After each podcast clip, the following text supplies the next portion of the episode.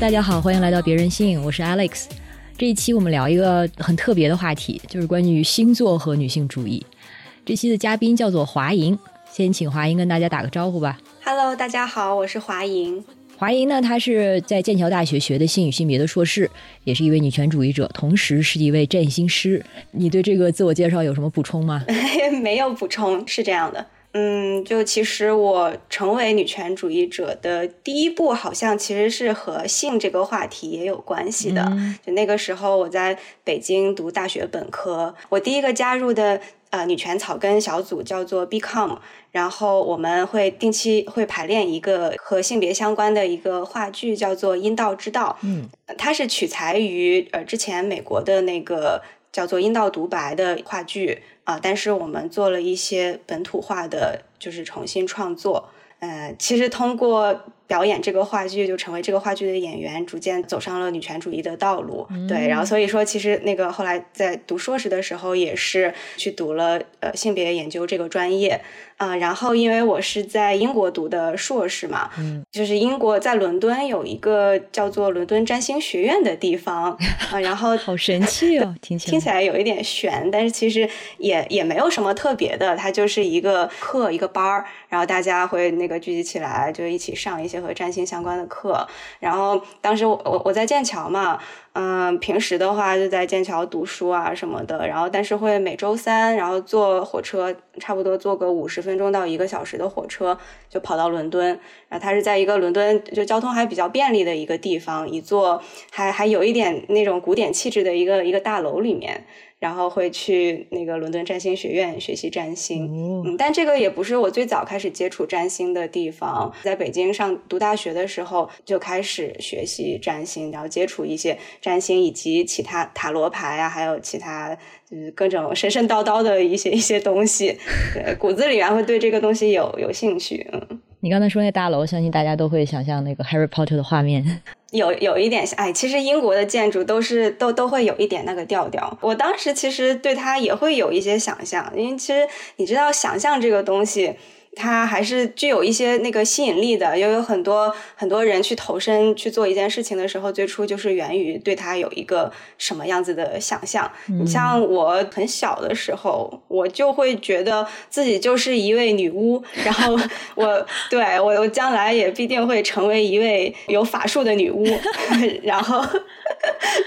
然后当时就是那个美国的学校和英国的学校有都有投，觉得哎呦，还是那个剑桥大学这种地方更有那种历史厚重感，然后旧大陆的感觉，你知道，就那个那个想象就又出来了，然后就觉得是不是可以在这里遇到点啥？对，然后你这个预感也很准呀。对，然后后来就是自己在学习，就接触一些神秘学的时候，也听说过剑桥大学，就是和一些神秘学还挺有关联的。哦，比如说。呃，我们都知道塔罗牌嘛，然后塔罗牌它有一个特特殊的种类，叫做那个透特塔罗牌，或者是托特塔罗牌。这个塔罗牌的创始人，他之前就是在剑桥大学读的书，后面他又加入了英国的一个很老牌并且最负盛名的一个神秘学组织，叫做黄金黎明 （Golden Dawn）。然后我就觉得得去 呀，得得得去剑桥。然后也确实是会有一些那个，就是哈利波特的那个想象，因为我们就是那种学院制嘛，也会有那种学院餐，我们会叫做 formal，英国老派的那种聚餐的形式，就和那个哈利波特里面讲的一样，就是。一个长长的桌子，哇，对，然后就也有蜡烛。虽然英国的食物乏善可陈啊，那倒是啊，就是天天都吃大土豆。后来就受不了，我的厨艺基本上是在英国那那段时间就处在一个增长的高峰时期。嗯，刚才就华英其实提到了好几个关键点，我们等一下可以展开，包括这个神秘学，它其实并不是可能像在我们中文语境下，好像总是和这个什么封建迷信挂钩。虽然这几年好像也发生了一些变化哈，就是女巫可以说是女权主义和星座产生关系的一个交叉点。不过呢，在我们展开这个讨论之前，还是先给大家介绍一下录这期节目的缘起。嗯，就是可能有的朋友知道，我这两年在给一个女性的这个情趣玩具品牌叫 BU 做这个品牌顾问，然后今年的主要工作之一就是写一个 BU 大师力。然后大师力呢，就是为大家介绍为女性的性解放做出过卓越贡献的大师们，当然都是女的。嗯，然后我是按星座给这个大师力排序的，从白羊座目前是刚刚写到了天蝎座。我自己是很喜欢这个大师力这个概念，因为一是能够呃挖掘跟学习一些前辈的生平，然后对我们这一代人也很有启发。嗯，二是因为性解放这个主题，其实我觉得非常重要。但是现在在咱们的这个语境下呢，它往往会被优先级，会被后置，因为你知道，像我们现在还没到哪儿呢，可能大家会有人说我们还有八孩女呢，你怎么聊性解放？而且这个话题就比较容易引发争议，审查机制也是一个原因。所以我们聊起来，它的桎梏有很多，但是性解放这个概念它又非常重要，它的含义远远不限于字面意思，就是我我想度谁度谁，或者想怎么度怎么度。当然，它也有这层意思啊，而是它就像这个大师力这系列文章，我想传达的性自由，它是一个女性作为主体独立性的一个核心，然后性愉悦呢，是女性获得自主性和力量感的一个非常关键的途径，而且也是一个。自我效能的一个反应指标，因为女孩是否懂得愉悦自己，不会因此有羞耻感，这个和这个女性她是否能把自己当做一个完整的、值得爱护的人，这两点我觉得是互为因果的。关于这一点，我在上一期节目就是关于性创伤和愉悦那期节目也有展开的说。而 BU 呢，它的品牌理念就是聚焦于女性性愉悦。啊，他们的这个明星产品是 BU 日抛小白盒，它就是一个专门服务女性 C 点的吮吸工具，不用进入体内，而是靠气流和震动让身体充分被唤醒之后刺激 C 点。相信别人性的听众不需要我来再解释 C 点是什么或者它的重要性了。呃，甚至你们中间可能很多人都会用这个阴蒂图样的表情包，或者口头语言可能会有意识的把好牛换成好地。呃，所以阴蒂这个女性的愉悦器官已经超越了物理含义，成为我们一个象征符号了。而阴蒂相对于阴道，为什么在性愉悦和性权利上如此重要？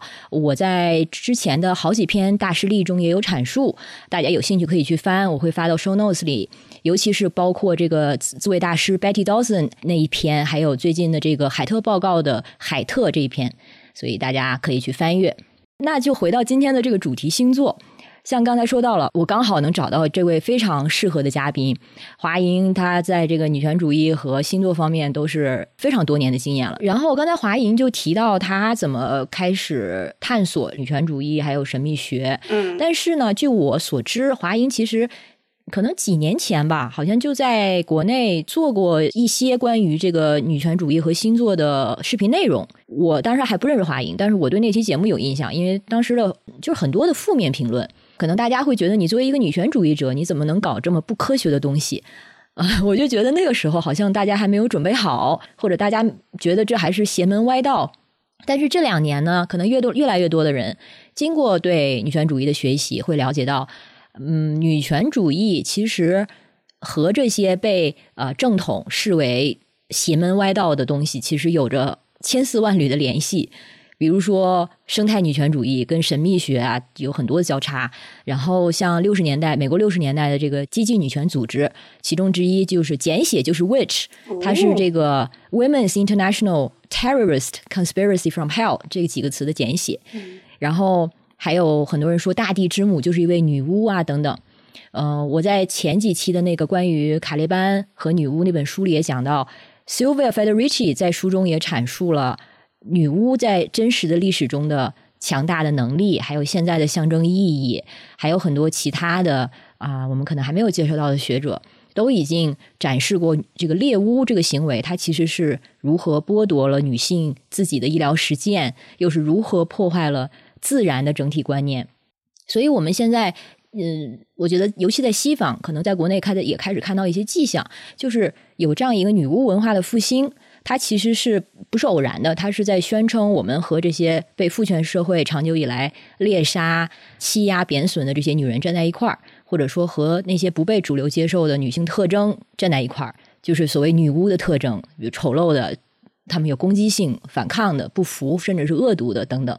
就提到这个，我就突然想起来，之前看的一个美剧叫做《美国恐怖故事》，你知道吧？嗯，就是有一季是专门在讲女巫的那一季，好像叫 The Coven，Coven、Coven 就是女巫集会，对对对，就是不同能力的女巫，然后他们会定期呃聚集起来，嗯嗯，然后就是在那一季的那美国恐怖故事里面，其中一位女主，然后她加入了这个。女巫学校，然后呢，有老师引导着去来参观这些学校，这个领他去看这些墙上挂的这个女巫学校的历任这个校长女巫，就是能力很强的那种超级女巫。然后他就指着其中的一位说：“这一位呢，她之前是英国的一个 suffragette，suffragette 是那个参政论者，对啊，妇女参政论者，就是他们发起了女性应该要有投票的权利的这样的一个政治诉求。然后他又说，是这一任的。”校长这一任超级女巫之前就是一位 suffragette，然后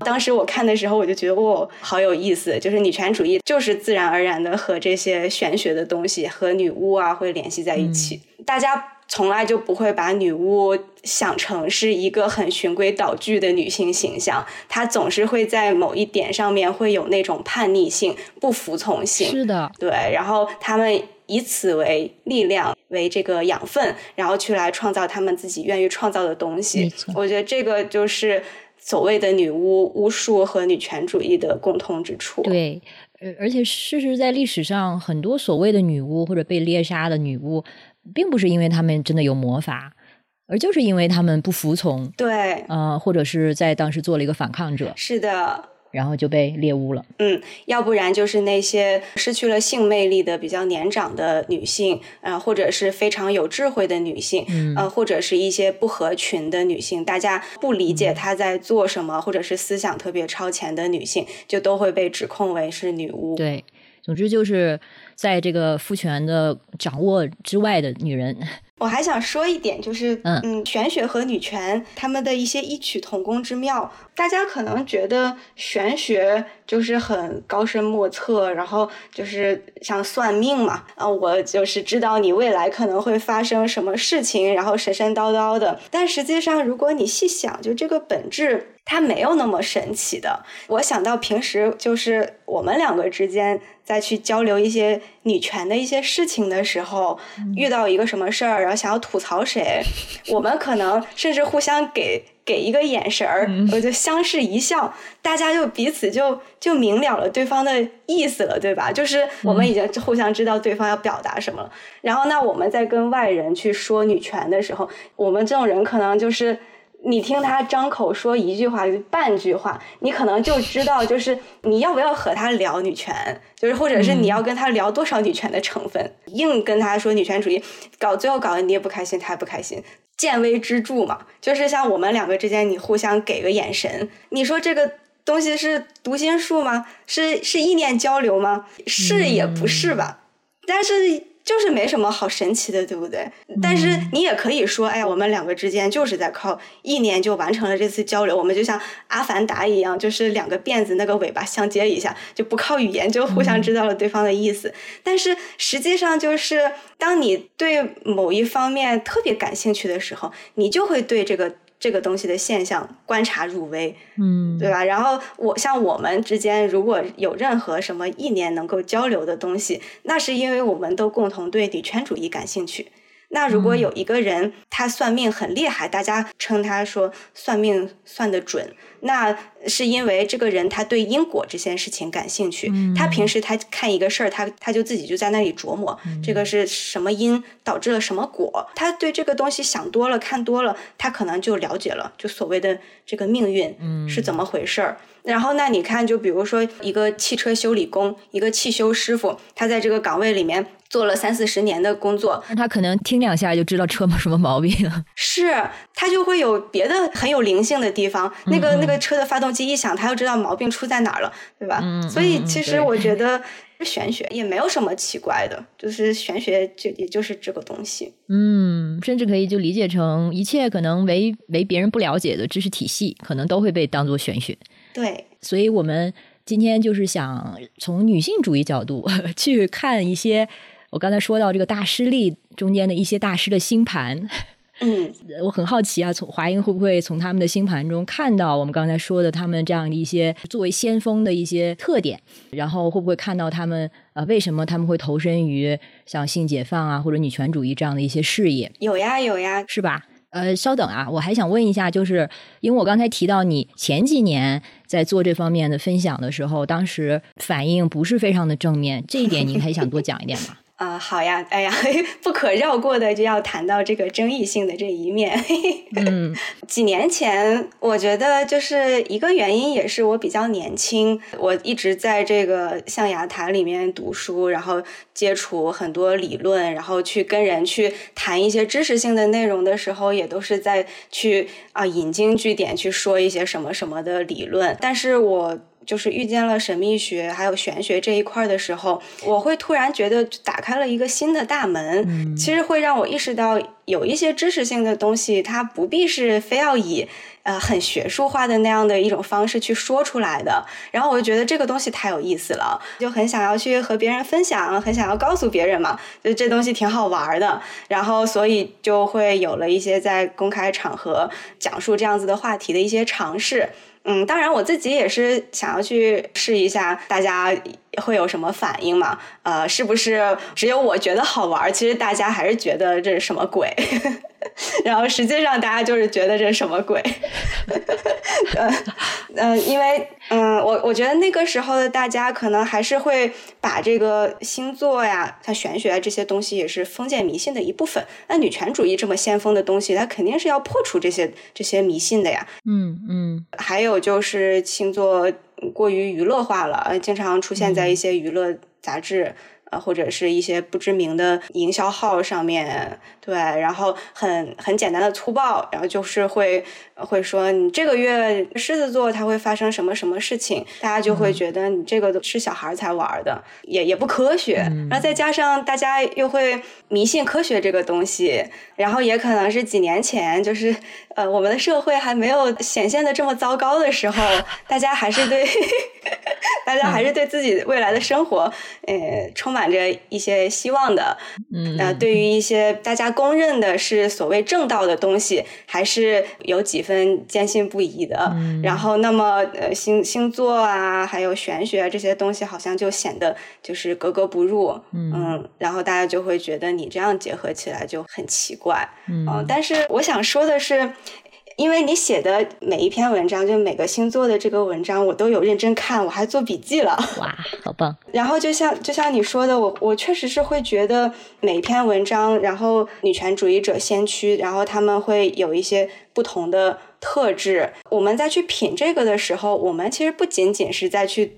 呃，读或者是解析他们的作品，或者是他们的理论，我们是把它作为一个完整的生命去看待的。嗯，当我们去把他们作为完整的生命去看待，我们去读他们一个个生命、一个个灵魂的时候，在这个过程中，我们在学什么呢？怎么学呢？所以，其实我觉得不一定你非要去学他们的理论，你非要去读书，这个才叫学。我觉得。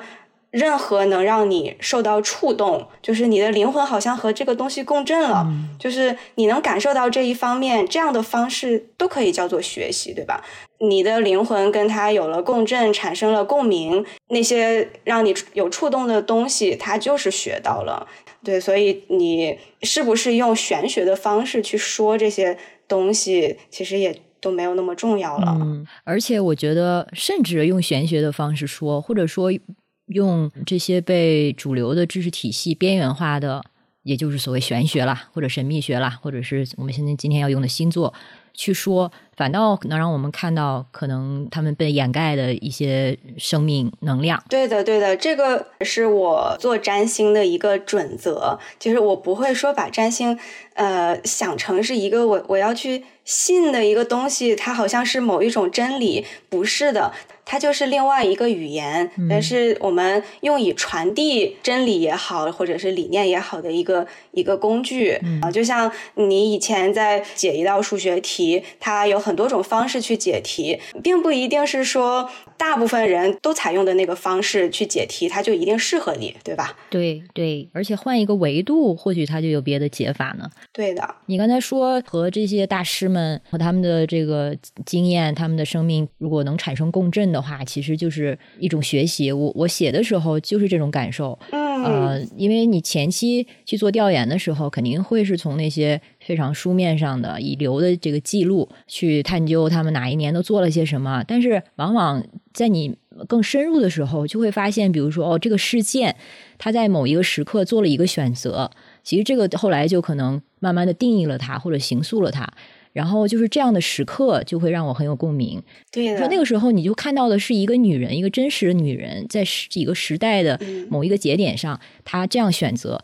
与此同时，我在我的这个时间线上也有可能面临同样的困境。我可以怎么选？我是否可以像他一样做出那么勇敢的选择来？是的，是的。其实我我觉得你写的特别好，谢谢。我也能看出来，就是你写的时候是动情的，写的写的很真诚。就是哪些点有触动到你，我都能感受得到。嗯嗯，就这个其实也是我想说的，就是咱们这一期的内容不是说从这个星座的视角，然后去看这些。女权主义代表的这种大师嘛，其实我也并不是想传达的是，你看，因为这些大师他是这些星座，他星盘是这样这样的，所以他才有这样的特质，这个就反了，就是本末倒置了。嗯，而是说，就像你说的，就是你在去搜索他们的这些经历的时候，哎，就这个东西突然就戳到你了。嗯，然后那我这边就尝试着去用占星的语言去把它解释出来而已。而且，其实我觉得你就。是你写这些的时候，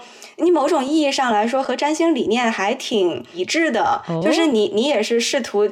再去阐述他们的这种不同的特质嘛，然后这些不同的特质，它最后就是会被你总结出来，就是一种生命的导向。呃，这个特质你把它给拉长，然后加深，然后变成了他们灵魂上的一个底色。我觉得这个其实恰恰就是占星所想要表达的一个东西。我们从一个个点去入手，然后可能有一些点就是呃生命中。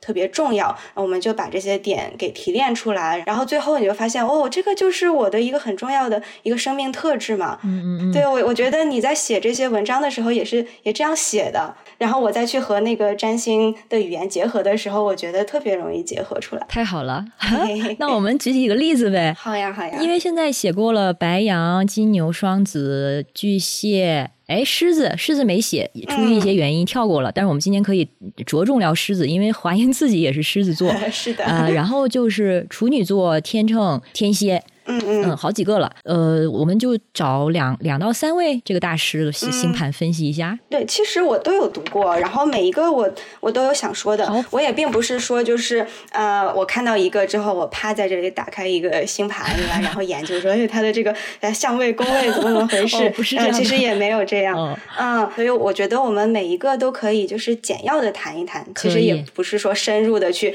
去说他的什么啊宫位相位什么什么东西的。好好好。那白羊座第一位就是 Gloria Steinem，第二波女权主义一位就门面吧，一位这个大前辈。然后大家对她的了解，呃，可能会集中在她的媒体方面的工作，像那本知名的《Miss》杂志，是的，就是她创办的。我在看他的经历的时候，他的那个堕胎的那个经历特别戳中我。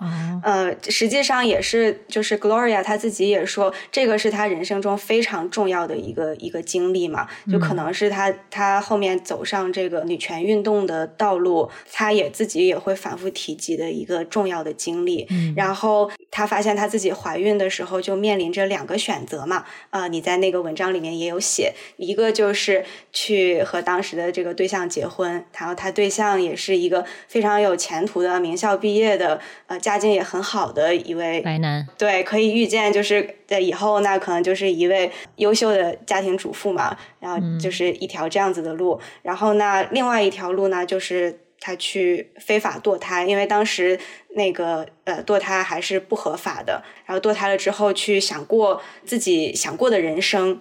就毫无疑问，他他选择了后者嘛？这个其实就是一个非常白羊的一个举动，因为白羊座是开创星座，和它共振的一个宫位呢，就是第一宫。我们占星里面有十二个宫位，然后第一宫呢，就是最初的就是最最源头的一个宫位嘛。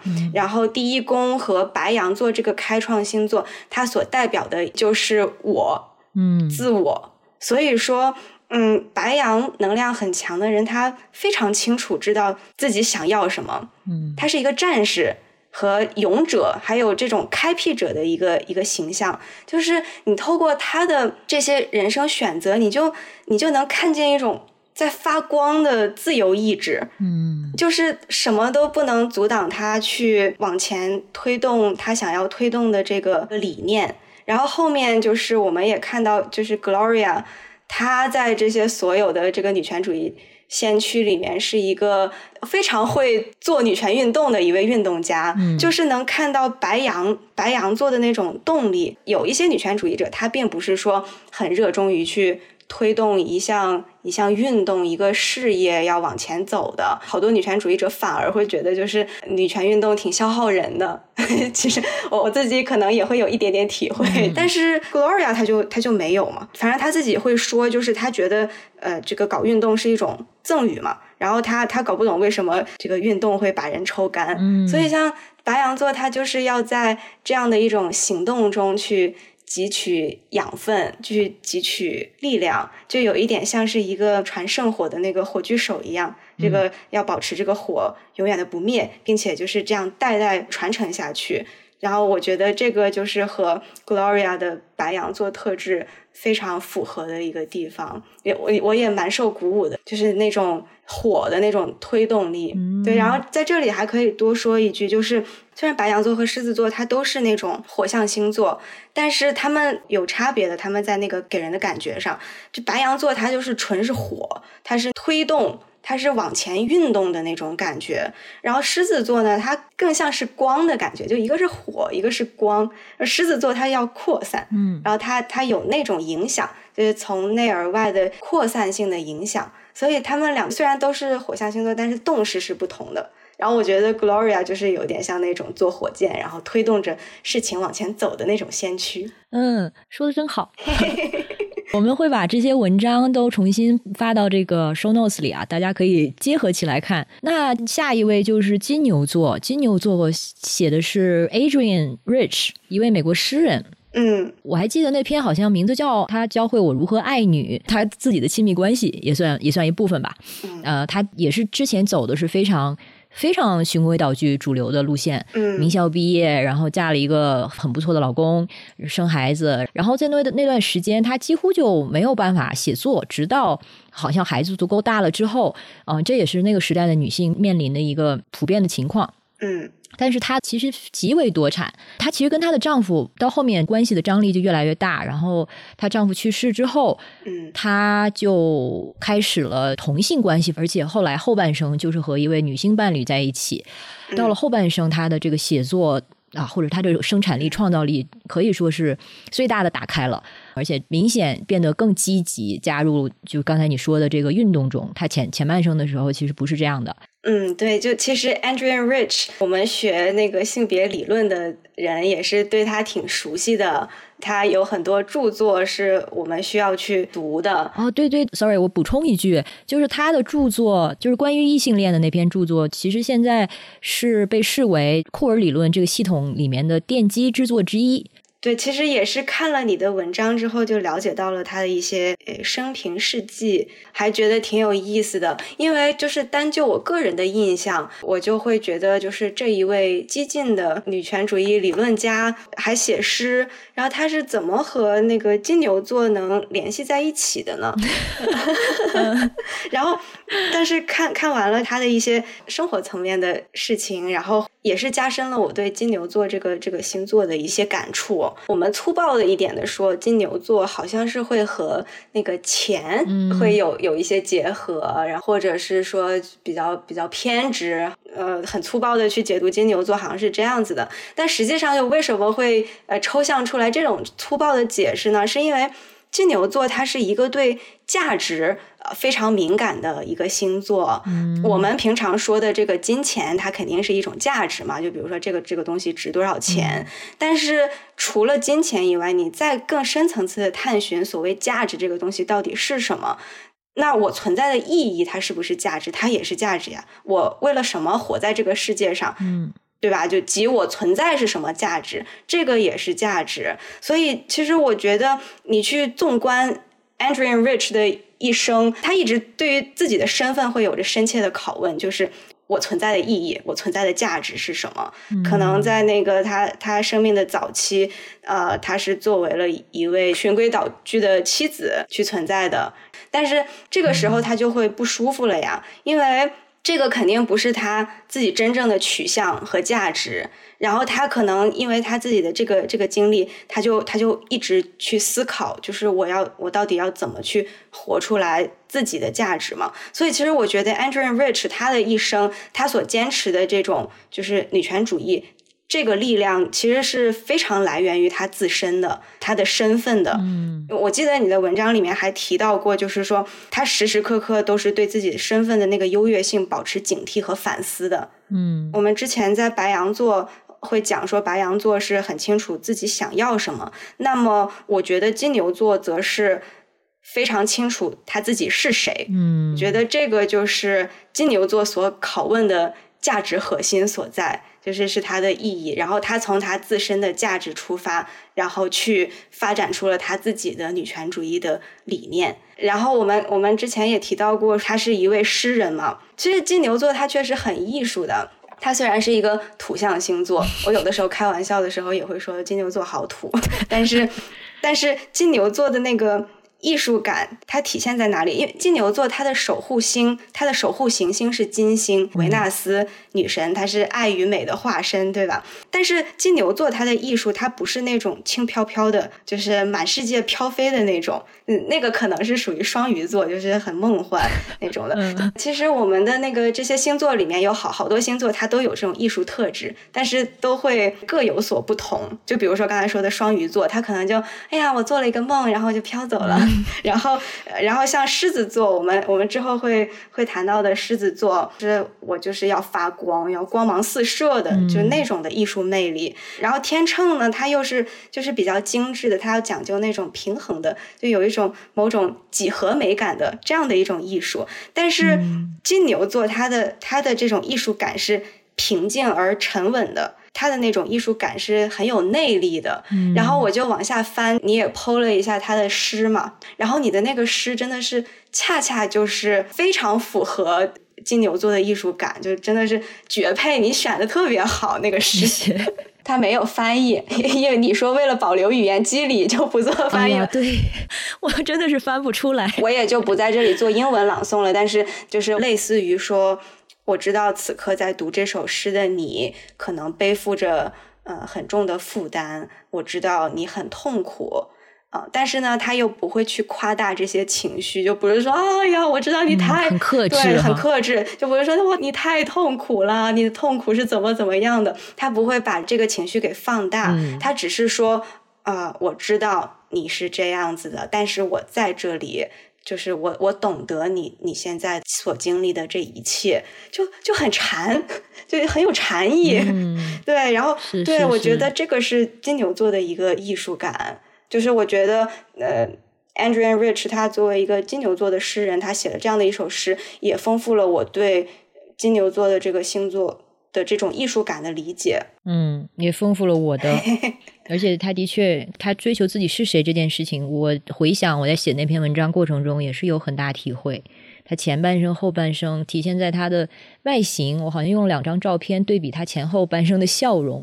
哎，是的，就有一张是四十一岁，就是他离婚之前的脸，就是感觉很乖巧，但是对很沉郁。然后后面就是他整个人就放松了，舒展了。但是呢，他又不是说是很有攻击的那种气质，就是一种很轻松的、很快乐的那种感觉。你说是自信、舒展、有力吗？你的用词也很金牛。可能我好像也有，我上升是金牛还是双子？我现在也没搞明白。那那个正好就说双子吧。嗯嗯，好呀。双子我写的是何春蕊老师，一位台湾的学者。然后这篇文章叫《拆女权主义神庙的女权主义先驱》，呃，其实大概的这个轴线就是讲她作为，嗯，其实我不想用性权派，她自己也其实也不认同性权派这个标签，啊，但是他就是对一个倡导性解放和性自由的。一位女权主义者，她在台湾被至少是台湾的女主流女权主义，嗯，可以说是排挤在外，呃，以至于她和主流的女权主义彻底的割席，啊，但是她在我看来，其实是我我觉得她是非常女权主义的，就是她体现在她的这种非常强的批判性，然后从来不是懒惰的站边，是左是右，而是就是对每一个事情都要提出抗议，或者是提出思考或者批评。哎呀，其实呃。说说到今天特别巧，就是我们今天录制的这一天，刚好是双子座满月。OK，满月，如果你是一名女巫的话，满月这个东西也是对你非常重要的。满月它的能量是非常强的，特别是它给到女人的能量是非常强的，因为，哎，我们也知道，我们作为女人，她会有月经嘛。然后刚好就是我们女性的那个生理，比如说到了排卵期，然后月经期，它就和月亮也有这个阴晴圆缺是一样的。所以我们的身体其实更多的是顺着这个月亮这种月历去不停变化的。然后那到满月到了，相当于是一个月的巅峰的时候嘛。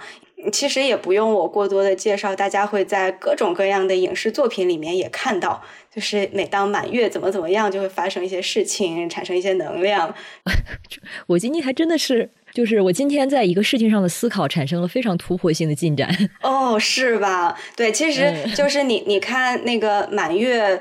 它是哪个星座的满月？如果你的星盘里面刚好就是有某个这样的星座的特质，就是会会和它呼应到的话，你可能就是会在这个满月的时候取得一些突破。今天这个特别留意一下你今天晚上做的梦，可能会有一些特别的梦啊之类的。好，对，来讲讲双子座和何春蕊吧。对，哎呀，就是像你刚才说的嘛，就是这个何春蕊，她一生都是在。不停的在去做批判，他本人提出来的所有的一些观点都是都还蛮有争议的，然后他的观点就遭到质疑，然后大家又开始吵，吵来吵去，然后就我会也挺感慨，就是这个真的是一个很双子的一个道场，就是会陷入争议，然后你看他就一直在这个性权与女权派别中，然后一直在去批判和去分辨。各种概念，就所谓的这个“变”这一个“变”这个词，就好像是他的一种生命常态，就是一个很双子的一个一个道场。但是我是觉得，在那个何春蕊身上体现出的，就最鲜明的一点，就能和双子座的能量共振到的，就是语言的力量。嗯，我是看到那个开篇，就是你在说他喊的一些口号啊什么的。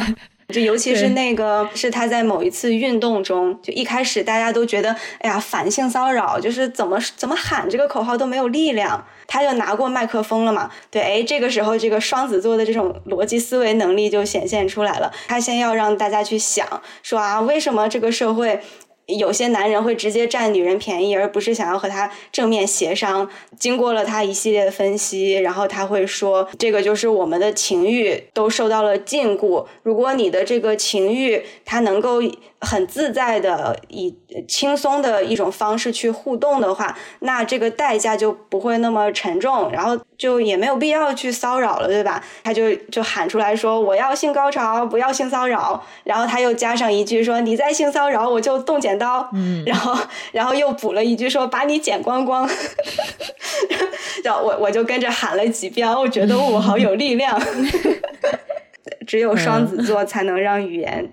如此的有力量，然后又如此的合适，因为那个呃双子座，它的守护星是水星，是那个 Mercury。对对。然后那水星呢是太阳系行星中，就除了月亮以外，它是行进速度最快的一个行星，所以就是水星它会代表着智慧啊，学习能力，还有逻辑思维啊，语言表达呀，口才呀这种，就是你能想到的那些。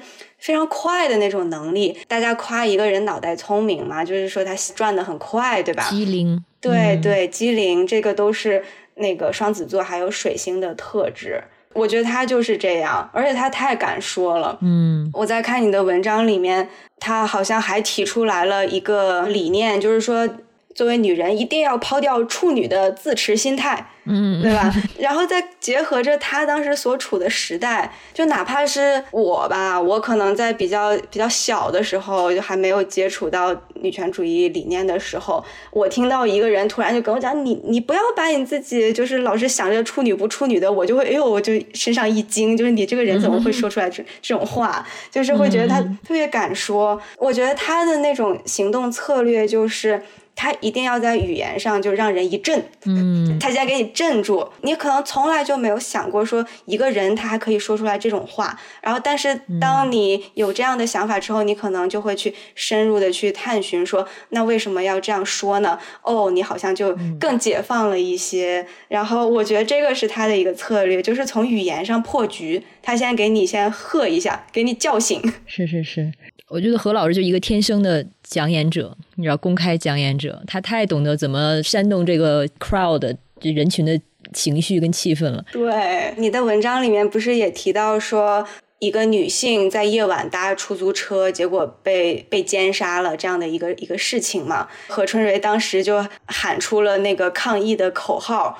就是妖女夜行，天下太平。嗯，因为这个事件一出，大家都会害怕嘛，夜晚就不敢出门啊，怎么样的？然后，但是他就会觉得你不能这样，你越这样的话，你不就是被这些东西就绑死了嘛？你恰恰是大家都不要怕，然后就形成了一股力量，你你才可以去对抗。然后，然后他他喊的口号就是妖女夜行，天下太平。我觉得这句口号也是也是很绝。他一喊出来之后，我就觉得，呃，特别是像。像像我这种的，经常也会也会自诩为是一个女巫啊，什么妖女啊这种的，我就觉得哦，对对对，就是，那我赶紧出来，说的说的就是我，对，然后对他就不会让大家轻易掉落在一个受害者的一个位置上，这种情绪其实是非常的让你失能的。嗯，其实我们在一个这样的位置上，但我们也要。你知道我们有能动性，我们有力量。哦，后面还还有一句嘛，“妖女夜行，天下太平”，还有“夜行无罪，妖娆有礼”，对，非常的酷儿。对你就会感觉自己变成一个妖孽，一个妖精，然后你就飘上街了，然后你你就可以在街上非常自由的耍。又是回到女巫了，是。然后他自己也会在说，说我一直是就试图去探究新的社会现象嘛，并且就想要去开拓新的。思想路径，我觉得这个也非常双子，因为双子座他就一直是会去敏锐的关注各种新的社会话题，他们像一个信息的管道一样。哦，是是。嗯，但是因为他们太快了，所以说可能好多人就跟不上他的思维的步伐，就是大家可能还在他的上一个或者是上前几个的那个理念里面还在那儿。这个回味呢？啊，是不是这样啊？啊，这个似醒未醒的，然后人家已经都超前去再去讨论另外的东西了，可能大家跟不上，然后然后可可能就会由此引发了好多好多的争议。对他真的是步子迈的好大，记得那几年，可能每一年都有机会，也不能每一两年吧，有机会去可能跟他参加同一个会，然后他每一次每一次他的发言，就觉得啊，又又已经 move on to 下一个议题了。反正听他说话真的是非常过瘾，还有后面的一些思考。嗯，好，那下一个吧。对，我在想我们的时间还可以吗？呃，如果都讲完的话，会有点长了。嗯嗯。哎，那我们目前刚好讲了一个火象、一个土象、一个风象，还有一个水象没讲。那要不再讲一位水象的大师？那就是下一位，就是 Chicago，对吧？对，我们现在写过的有朱迪 Chicago 是巨蟹，还有这个 Sheryl Height 就海特天蝎。那行，那正好我们再讲一个朱迪 Chicago，就可以讲狮子座了。嗯嗯，好呀。嗯，那朱迪 Chicago 呢？她是一位非常享誉盛名的一位女权主义艺术家。甚至到现在，还有人会说，哪有女权主义艺术家那么这个东西？你要么就是艺术，就是为了艺术服服务的。他觉得为了这个，为了女权主义或者为了某种意识形态服务的那种艺术，不叫艺术。当然，朱迪她的很大成就之一就是就是她在抗议这件事情，而且她用她自己的成就告诉大家什么是女权主义艺术。呃，然后他最知名的作品，大家可能也会知道，就是叫那个 The Dinner Party 晚宴，对，晚宴聚会，一个大型的装置艺术，嗯、就是有一个三角形的长桌，哪一边呢？大概有十三个座位。啊。其实这个这件艺术品也非常的女巫啊，啊，是，然后它的每一条长桌呢是分别对应着一个历史，呃，而每一个座位其实都是留给被历史抹去的某一位女性，啊、包括女艺术家、女神、女行动家。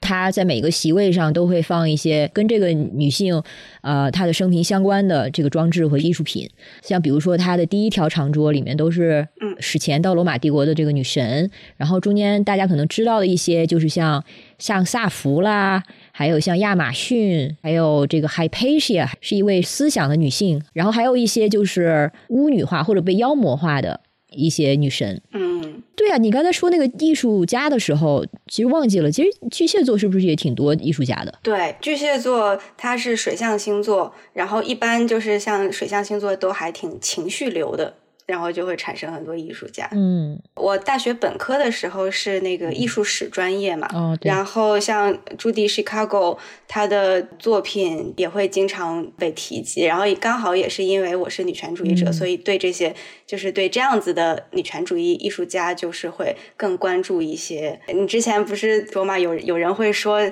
艺术就不要和政治联系在一起了，你艺术要纯粹，嗯很很点啊这个话题。哎，你现在生活里面什么东西没有政治性啊？啥啥啥啥东西都是政政治就是艺术就是有政治性的，要不然你就是回到几世纪前，那个时候技术还没有那么发达的时候，艺术它会承担着一些其他的功能嘛，比如说这个艺术它承担了那个照相机的功能，然后艺术呢，它它有着这个教化的意义，对吧？但是你从现在当代的。角度上来讲，嗯呃，除非是有那些就比较复古的那些人，就是你就画一张特别真的、真假难辨、像照片儿一样的画，对吧？你除非你是追求这个，否则的话，你现在做艺术，它就是一种政治表达呀。嗯最近在上海，就是刚好有在那个西岸美术馆做这个艺术教育博览会，就是各大艺术院校他们的学生都会就是把他们的那些艺术作品呈现出来，然后包括上海当代。呃，艺术博物馆他们正在举办那个双年展，然后就有很多当代的艺术。哦，顺便提一句，这次的上海的双年展里面的那个艺术，它就是和玄学呃有着非常紧密的结合。我甚至在那里面还看到了星盘。OK，但是不管怎么样，你现在做当代艺术，它就是要做政治表达的，嗯你就是要表达东西。如果你你说你啥也没表达，要不然就是。你自己把自己蒙蔽了，你自己就是政治化的产物，所以你表达的东西肯定有政治性。要不然的话，你就是为了想要不承认而不承认。嗯，对，或者你不认同那个政治理念而已。对，就回到那个朱迪 Chicago 嘛，我们就是说他作为巨蟹座，其实虽然大家会觉得他的艺术很先锋，很有冲击性，但是我还是会觉得作为一个人，他还是有某种脆弱感和和敏感在身体里面的。像你在文章里面有在写他的一些生平嘛，呃，你会觉得他早期呃会会有一些他自己的纠结，在这个呃女权主义身份嗯的一些问题上，就是我我作为艺术家，然后尤其是当时是一可能现在也是啦，就是男性主导的一个场域里面，那我要怎么样去凸显自己的女性身份呢？我还要不要提呢？嗯然后他也会对很多的标签化的东西有一些困扰，比如说他嗯，就不要叫我是女艺术家。对，甚至是他好像还说他也不想要那种地域性，就是我是哪哪哪儿的艺术家，他很反感这种标签行为。这个我觉得也是会体现出来巨蟹座的一种敏感，因为他对他周围所处的环境很敏感。那所以他很难去接受一些很标签化、很刻板的一些东西。你把这些东西安在他身上，他就会觉得浑身不舒服。嗯，包括他到后来，他从那个学院离职了之后，他自己开设了一个只收女生的那个女权主义艺术的 program，女权主义艺术项目，专门招收女性的。这个项目的所有的导师也都是作为女权主义者、女权主义艺术家，然后代代。传承下来的。嗯，然后你会感觉他的一个行动女权主义行动目标，他终其一生都在试图去创造一个女性友好的环境。嗯，这个其实就很巨蟹，巨蟹他对环境很敏感，就他对场域是有他自己的那个独特的那种触感的。所以说，他想要做一些事情来去抗争这种体制的不公的时候，他他可能呃他的那个目标就是说，我要去创造一个全新的环境，更友好的一个环境。嗯，这个就是属于巨蟹的那种很滋养的那个那个能量。他可能在早期的时候，他自己。会因为对环境敏感，他就会能体会出来那些可能甚至是很细微的让他觉得很不舒服的地方。然后，那当他自己。有一定的资源的时候，他要做的第一件事情就是立刻要去破除那个体制，而且很彻底。就是我不是说要去改良这个环境，我在这个环境里面做做什么事情，我要去造自己的家。是的，我就我自己创造，我跳脱出来，我不要那个旧环境了，我要去建立那个新环境。然后这个新环境就可以包容所有的一切的志同道合的人。其实是一个很乌托邦的，就是一个很美好的愿景的。我觉得这个。是巨蟹的特点，是哎，我也想到身边的一些巨蟹座的人，这真的好像说巨蟹就恋家，我也慢慢意识到，他们练的这个家不是那个物理意义上的，或者我们现在说的核心小家庭，也不一定是就是自己的亲人什么的，他练的是那个家的意向。对，对他来说，真正的家不一定他是他实际的家，但是他需要一个理想的。家的环境，如果没有的话，可能就会有动力自己去创造一个，可能是一个 community，一个社区。是的，就是这种社区是源于他们，因为他们很看重连接在一起的那个纽带，一种情绪纽带也好，或者是营造了一种什么样的氛围也好，他们很看重这个，所以他们想要创造的一个环境，就也是说能够维系这些纽带的一个环境。嗯。然后，呃，你能看到，就是像朱迪· Chicago，他的一生就是有也有很多就是反反复复的和自己一直斗争啊、和解呀、再斗争、再和解的这种地方。他曾经一度甚至有自杀的风险嘛，然后就又搬到哪里去休息了。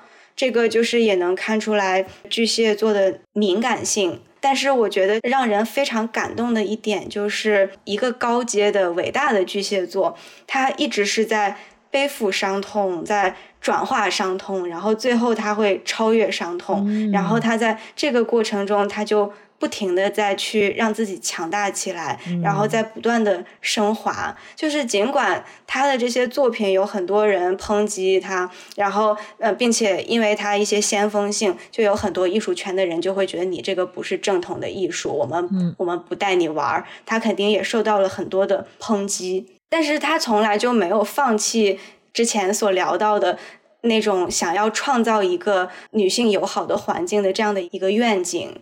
这些伤痛，就虽然虽然他肯定是给他带来了很大的冲击，但是又是在不停的在给他力量，就给他超越伤痛的力量。我我就看到后面，我就我我都快哭了。我觉得，因为巨蟹座的守护星，它是它是月亮嘛，月亮它就是母亲的原型，然后它代表着一种照顾，一种。滋养一种呵护，然后他会给我一种，就是你即便自身遍体鳞伤，但是他始终不放弃那个想要去呵护别人的那个那个愿景。嗯，我又要哭了，我好感动啊！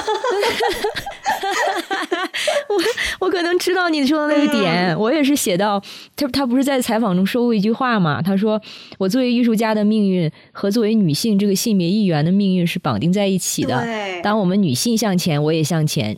这个可能是一件很难接受的事情，这意味着我我没有办法想走多远就走多远。嗯，但是我已经走得更远了，这意味着别的女性也可以走到这么远，甚至更远。嗯。真的是这样哎，而且他做的这种相关的女性的群体学习共创项目不止一个，是后面连续的。他甚至他可能相关的教学项目都是这个形式，女性社区。是我我当时我看到这个，我还在想，哎呦，他这个项目现在还在吗？现在好像呃大部分停了，但是我相信纽约肯定还是会有。有这样的工作坊吧，但是可能相对学院内体制内的环境，可能也更加的友好了一些。嗯，当当时他所在的那个环境是非常男性主导，然后女性在一个艺术院校，可能就会被很客体化，被当做凝视的对象。然后这学院环境对他们来说不是一个理想的创作环境，所以他们就自己出来租了个房子。嗯，对。当时我看到这里的时候，我还在想，就我我当时毕业的话。如果朱迪 Chicago 他还做做这个，我可能当时我就我就去了。呃，我当时在申申美国的学校的时候，我的确有申一个。那个专业叫做 Art Politics，就是艺术政治还是政治艺术的，反正总之就是把那个政治表达和艺术结合在一起。然后当时那个跟我联系上的导师，他恰好应该是和那个《阴道独白》的那个作者 Eve Ensler，他们好像还是朋友。嗯，然后我们在那个邮件里面还有还有往来来着。就是我当时在看这篇文章的时候，我也仿佛回到了。过去几年前还是学生的时候，哎，那对呀，正好啊，就聊聊你呗。因为你其实像你说的，你人生就是你你的分叉很多。对，就是华莹呢，给大家一些背景信息，她的钢琴也弹得非常的好，然后她现在这两年又在学习编程啊，计算机，可能之后会拿这个当做一个就业方向。然后她刚才也提到。本科读的艺术史，然后硕士读的这个心理性别研究，啊，所以就是横跨很多领域，就很难产生连接的领域。所以你觉得这个是跟你做狮子座有关系吗？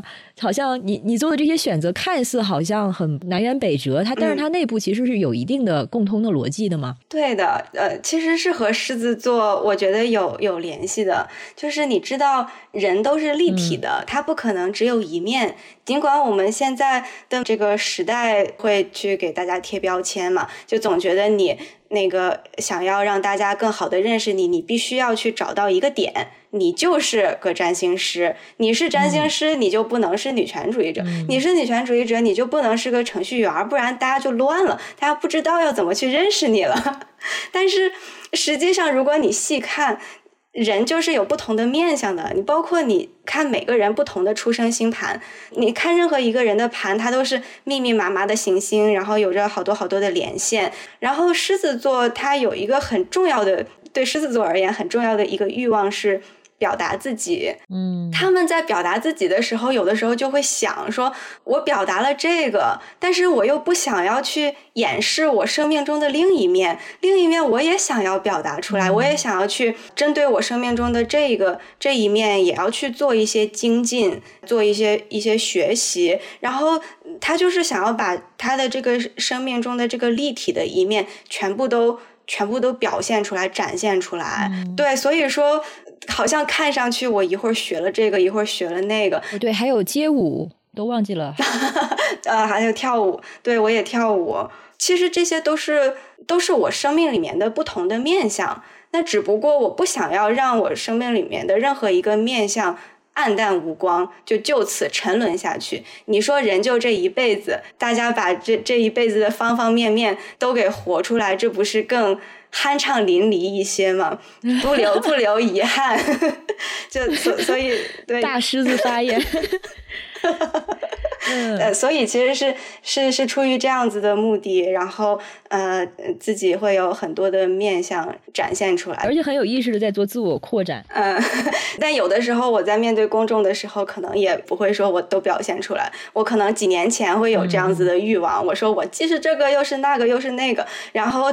大家就听不懂了，大家就觉得怎么回事儿？就出门在外，身份都是自己给的嘛。有的时候别人问我说：“你是做什么的呀？你是做什么？”我可能就会凭心情 随便说一个。但是在每一个身份上都是要发光的，可以这么说吗？嗯，是。对我在写这个大势力的时候，刚好在巨蟹座之后，是因为当时平台改版，呃，然后狮子座就跳过了，所以呢。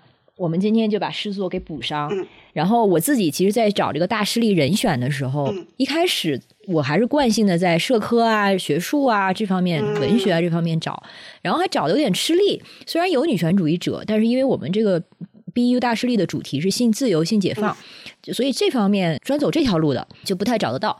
直到我发现这些女权主义者们，他们都在演艺圈，比如说像。Tori Amos，嗯，就我非常喜欢的一个呃红发的一位唱作歌手，呃，Kate Bush。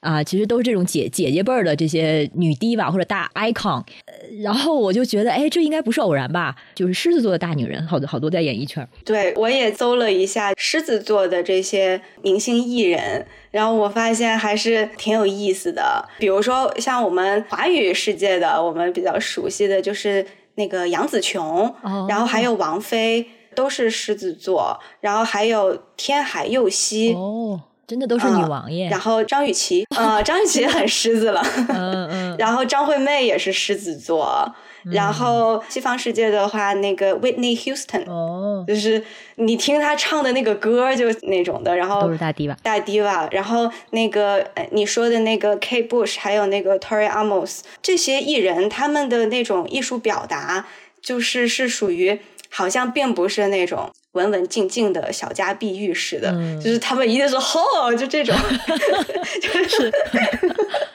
对，而且有有的时候会发疯，对，呃，而且我今天是第一次听那个 Tori Amos，他挺摇滚的，他的那个，对对对，他那个音乐风格，他在舞台上也很有感染力，嗯，对，然后 Kate Bush 也是外形就是让人印象很深，呃，而且我你刚才说的这些这几位啊，他们除了在创作上。是蛮狮子的这样的一个人格，在个人生活中，还有就是亲密关系中，我觉得也特别狮子。嗯嗯，就是往往就是比较大胆，对，然后敢爱敢恨。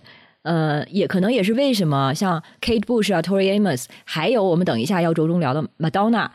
他们很多人可以看作就是性解放和性自由这方面的一个代言人。是的，就像这些狮子座的明星，他们要不然就是在长相上，要不然就是在气质上，他们会有着很跳脱出来、比较传统的女性刻板印象的那种感觉。你像比如说杨紫琼啊。还有这个天海佑希啊，他们的那个长相呢，都是其实是有一点中性，对，就比较中性的。他的那种美感是有点英姿飒爽的那种感觉。嗯，然后呢，包括你刚才提到的，像狮子座在那个呃亲密关系，还有包括在他们的生活中，他们会不那么循规蹈矩，因为狮子座它是有就是向外展现的那一面，它是有那种。外显的一些欲望在的，比如说像明星啊、艺人啊，他可能就是在舞台上就是外显了他们自我的一部分。那有些人他可能在表现在生活中，有些人表现在他的亲密关系中，不管是怎么样，他可能会在某一领域他会有一个一个表达。然后他的这种表达呢，恰恰是因为我觉得狮子座的人都还比较真诚，他们不喜欢跟你弯弯绕绕的。呃，然后也不喜欢藏着掖着，也不喜欢装。但其实我们想一下，我们的这个世俗世界其实挺装的。然后也弯弯绕绕也比较多，他们就是想要呃，为了去掩盖一些真实的东西，而去呈现出来一些不同的这些状态。但狮子座他可能会看不惯一些东西，他看不惯这个的话，他可能故意就是要要去表现来什么东西，去特意要 shock 你。哦，为什么我们就是总是说这种有很多 diva？他给的那种气质就是，yeah，就是 I'm a bitch，like 怎么样呢？哦，其实是一种反叛。对，就是说我就是这个样子了，而且我我不跟你玩虚的，我要把最真诚的展示给你们看，我要就是告诉全世界，这个才是真诚的样子，你们那些都是虚伪的。然后我觉得，就是狮子座的反叛是是在这儿。那麦当娜是不是也是这样？我觉得挺符合的。对啊，就麦当娜就是非常典型的，就是这种的。对，如果还有机会写这个狮子座的大势力的话，那狮子座的人选就是麦当娜。嗯，而且我也是可能调研过才发现，他除了作为明星的这个。身份，他其实，在性自由方面是非常多的想法跟表现的。对，我记得他好像有过这种公益的宣传，还在说，就是如果你有性行为的话，你一定要记得用安全套。有不少这样子的广告。对，公众可能对他的印象就是和他的争议性啊这种特点联系在一起，甚至可能像你说的，就会觉得你就故意的，你就是想要聚光灯，你就是 attention whore 这种。但是对他来说，其实都是非常自发的表达。呃，我先推荐大家可能去看一个他的讲演吧，是他在这是二零一六年他得到 Billboard 音乐大奖的这个 Woman of the Year 这个奖项，这是可能我看过的他的唯一一个很正式的一个演说，而且可以看得出他在这个演说倾注了非常多他的就很掏心掏肺。嗯，比如说他讲到自己这个事业的一个绝对低谷。是在对一九九二年的时候，他出了一张专辑，叫这个 Erotica，呃，还要翻译嘛，就是情欲或者情色。然后同年呢，他还出了一个写真集吧，算是叫 Sex，就叫 Sex。然后这里面有非常多他的裸照，还有他跟他朋友们的一些，反正就是性张力非常强的这些照片。他当时就觉得可能时间到了，他想做这样的表达，这是他真实的自己。但是发出来之后。他不光是受到公众的抵制，还有他曾经的朋友们，甚至一些女权主义者也开始抨击他，或者觉得你这是在把女性性化呀等等。嗯，但是他非常坚持什么是真实的自己，所以他也就是咬牙挺了过来。他那个时候也处在一个像刚才我们说到主体 Chicago 那样一个众叛亲离的低谷，然后。几乎没有支持者，但是他还是从他心爱的艺术家、文学家从中去汲取汲取力量，就是把自己拔了起来啊！所以他在这段演说中就讲到那段岁月，非常的感人。而且他讲到的时候，其实也是自己有一些洒泪现场。嗯，对，而且他也有一种就狮子座那种领袖风范。嗯，他不但是觉得不甘于自己做这样的妥协，而且是相信他是在为所有的女性才做这件事情。这样才是让就所有的 history 让女性一起前行的一个一个动作，所以对她的敬意大增。对，我记得他在采访里面好像不断的会重复一句话，他说 “I want to rule the world”。嗯。嗯，就很有那种引领的感觉。这话真的是别人不敢说耶。对，就就算自己偷偷摸摸想一想，说出来，人家肯定会觉得你谁呀？什么你太太自大了吧？什么的。对，就是很有野心。但是他可能就更勇敢的把这个表现出来吧。嗯，是的。你刚才讲这些争议，我也在回想，就是狮子座，包括就是我自己作为一个一个狮子座，其实狮子座。从某种意义上来讲，还是挺浅薄的。他不喜欢，就是。把事情想的想的那么深，他发现自己有一个什么样子的欲望，那他可能直接就去做了，那不会不会说是像啊，比如说天蝎座呀，或者是一些更深思熟虑的星座，然后他们可能就会去去想说，哎呀，我做这件事情，呃，有什么目的，影响是怎么样子的，然后我推好几步，我的策略是什么？他好像不会这样，就其实挺挺浅薄的。其实我作为狮子座，就虽然我我也那个上大学了，读书了。然后，但是啊，对，终于今天我可以在 Alex 这个节目里面 confess 坦白一下，我其实不爱读书，我是，嗯，我就是在读书的时候没有没有那么有专注力，然后但凡是如果我对外表现出来好像是挺挺博学的样子，引经据典的啊，通常可能也都是我在装，其实我不喜欢这个样子。那你你最喜欢自己什么样子？跳舞的时候吗？嗯，是的，对这个我一会儿再讲。呃，对，然后我我还想说，就是，哎，我通常如果要是引经据典，可能是遇到了一些很点的男的，他们想要跟我在那里装，嗯，那我就跟你 battle 一下。对，这也很狮子，但是实际上我对没没那么喜欢弯弯绕绕的东西，我还是挺直白的。然后也是由于这个嘛，我更喜欢我跳舞的状态。我为什么喜欢跳舞的状态？这个哎也可以就是回到狮子座作为一个火象星座，它的那种艺术感，嗯，它会是一种什么样的艺术感？其实你有没有发现，就是像这些这么多的 diva，这么多的艺人明星，呃，他们所在。在的艺术领域都是一些比较动态的艺术领域，嗯，歌手也好，舞蹈演员或者是电影明星，对吧？他们都是处在一个动态的艺术上啊。其实我我个人也是对音乐还蛮有连接的。古典钢琴其实相相对来讲我都还没那么我觉得还好，但是一碰到那种动次打次就很有 很有节奏感的那些东西，因为因为我我在跳非洲舞嘛，你是知道的，嗯嗯，非洲舞都没有旋律，只有古典，然后就就碰到这些很有节奏感、很有韵律的东西，你会一下子被带入到那里边，对，然后我也很喜欢音乐，然后我觉得狮子座可能也是那种，就是当听到。这些东西的时候，然后他内心的那个火还有那个光就开始就就开始闪耀起来了，然后他就想要动，他想要就是随着那个节奏就开始摇摆。我觉得这个是狮子座天生的，就刻在了。基因里面的一 对一个一个特点，就而而不是那种静态的。就虽然我之前学艺术史，然后看了好多图像，然后就看画呀那些东西的，就我觉得那个就还好，就只是说我必须要去写个什么论文应付作业，就看一看，其实没有那么多没有那么多触动，但是。我就很喜欢，很喜欢跑到夜店 去去蹦。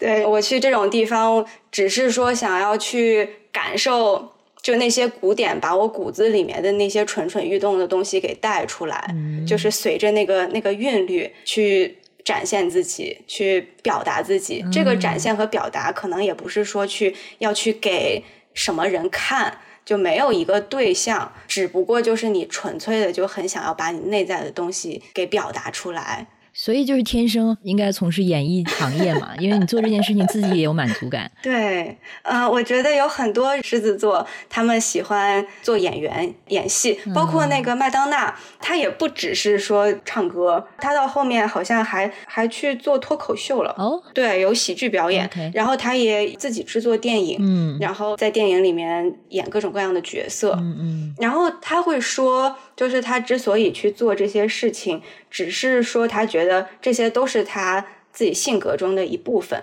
他采访的原话是 “bring part of yourself to something”，嗯，就是他要把他自己的这些方方面面的面相都带出来。嗯，那所以我在想，就是你说狮子座他他去做演员。他可能想演的东西也得是那种他想要演的，他觉得哦和和我自己很像，就和我自己演自己，对带出来了，那不就是王菲吗？是呀，就是带出来自己的某个特质，他才愿意去。但如果要是你让他非得演一个不是自己，那他可能就又很痛苦。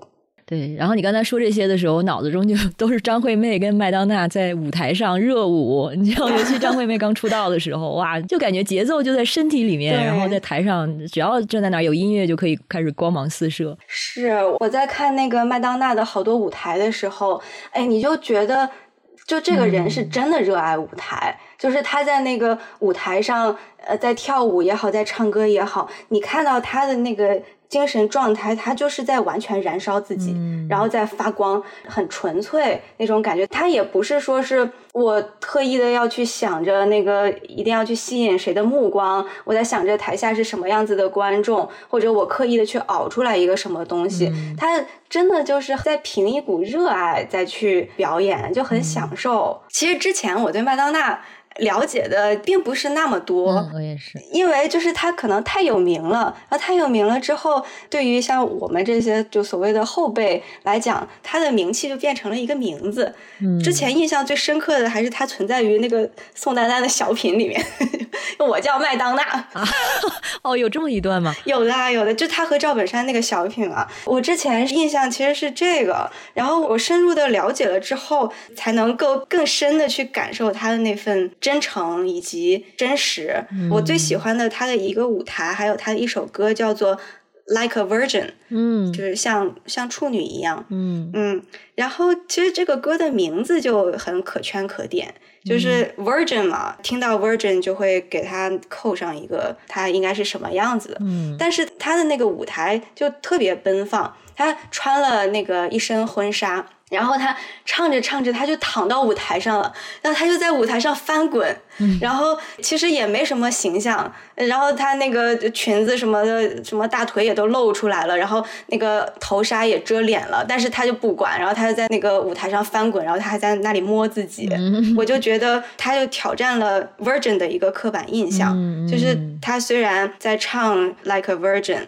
但是他作为 Virgin 表现出来的是一个 slut，一个荡妇的一个一个形象。然后，然后处女和荡妇呢，就是这种很二元的、很极端的两个概念，被他作为一首歌这样子一唱，又完全颠覆了。我觉得这个也很女权呀，是是是，而且应该是他的这首歌的那个 MV 那阵儿，应该是还不会说去建模呀、做动画什么的。然后他们拍 MV 的时时候就是真的从罗马运了一头狮子过来，哇，然后拍了一头真的狮子。然后呃，我记得当时是他们那个拍摄组的一个人在接受采访的时候说，呃，他们都非常的紧张，因为他们拍摄组还是一个全女性的拍摄组。然后这之中就是有有任何一个女性，如果要是呃来例假了、来月经了，那个狮子可能就不太好弄，就可能会吃掉你。然后，但是我就是觉得那个狮子和和 Virgin 的这个形象，其实还挺有那个神学神学的含义的。是是，就是我们的塔罗牌里面，嗯，维特塔罗牌里面的一张牌叫做力量牌，它的牌面呢就是一个。一个女人，一般在神秘学图像里面出现那个样子的女人，都会被解读成是处女，就是一个 virgin。然后她和一个狮子在一起，她正在降服一头狮子，她在掰住那个狮子的头。然后这个女人的头顶是一个那个莫比斯环，就是一个永恒不停、永无休止的头尾相接的一个一个循环，还挺有意思的。啊，对呀，麦当娜这个名字本身其实就是。Virgin Mary 的一个版本嘛？哦哦是哦是呀，对对，就是那个艺术史的图像里面，就是圣母啊什么的，就对，其实就是麦当娜。可见她其实从出道一直就是，而且她是非常本能性的、原生性的就有这些意识。对，而且之后其实是一直一以贯之的在表达。对，而且我们现在所熟悉的。娱乐圈里面的这些，比如说打歌舞台啊，还有用到的一些舞蹈演员，还有这个演唱会的一些呈现啊，包括明星们在演唱会的时候，他们会拍就是自己全过程的这些呃真人纪录片，嗯，这些我们都觉得很习以为常的一些娱乐圈的表现，我后来发现都是麦当娜开创的。哇，在他之前，一个歌手他们是不会觉得自己是一个 performer，他就觉得自己是一个一个纯。纯粹的 singer，他就可能就是在台上拿着麦克风，或者是充其量抱一把吉他啊。但是也会有一些巨星，他们就也会有舞蹈嘛，像什么 Michael Jackson 啊，啊，猫猫王啊，对，往往是男的那个时候。对，然后他们就也也也会更表现自己一些。但是就是像这个演唱会的这些设计，包括这个服装是怎样的，包括就是他在舞蹈里面，他会特意的去用一些 gay 或者是同性恋的一些艺。术的元素，比如说像 Viking，嗯嗯，vogue，还有 voguing，对这些表演方式，其实在他之前都是没有的，然后在他之后慢慢的才开创出来。是我们真是容易低估这位老阿姨她的先锋性。对，不过时间差不多了，那么大家如果感兴趣的话呢，请继续关注 BU 大势力，今年还有剩下的几个星座。啊，一直会写到明年的二月份吧。特别感谢 BU 对本期节目的支持。呃，我们做这期节目呢，还有幸收到了 BU 的小白盒，就是他的明星玩具。华英体验了吗？我体验了，怎么样？我一开始我都不知道是什么，因为我已经忘了，我已经忘了你你说要给我寄来一个东西，然后我收到了之后，我在想这是啥？他那个那个标签还写着电子用品，对他们的这个隐私性保护的很好。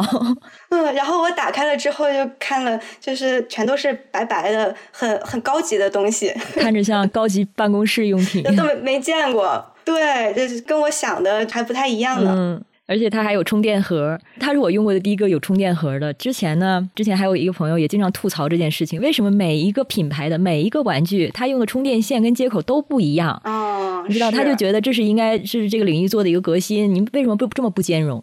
而且每一个都要重新出，拿出来就得重新出。对对。但是有充电盒的话，就跟我们用 AirPod 什么的一样喽，解决了这个问题。是，而且我发现它的那个手册里面给的信息特别全。就是他，甚至他他还有那个理念的植入，嗯，他就是说女性因为她的 C 点是非常敏感的，但如果你那个一上来就直接触碰那里，可能有一些女性就会觉得有疼痛感，那这个其实就需要需要前戏去调节。然后他那个上面还画了一些小图，就比如说是那个耳朵呀，然后还有那个胸部呀，还有哪里呀，这些都是前戏可以去探索的。地方，然后他还画了一个说明图，就是告诉大家找那个 C 点在哪里。然后他还特别注了一句话，他说：“你可以用小镜子去看，如果看不到的话，你可以翻开阴唇，然后你可以去看到那个小点。”其实我觉得这个信息甚至对我来讲都非常有用，因为在我看来，就是 C 点只是一个我可以找到的东西，就是我我平时就是凭感觉，因为我也不会说我是先去看到，就是先 locate 它到哪里，然后我再去触碰它嘛。呃，然后我平时我都是靠感觉，然后但是我也是不知道，如果你翻开的话，然后你你是还还是去可以看到它的。对呀，这个不是和这个阴道独白里面的那个用镜子去观察自己的阴道，对，这都是女性身体赋能的一部分。嗯，我还想分享一下它的那个使用感。我发现它和其他的玩具不太一样的地方是，它会比较轻柔。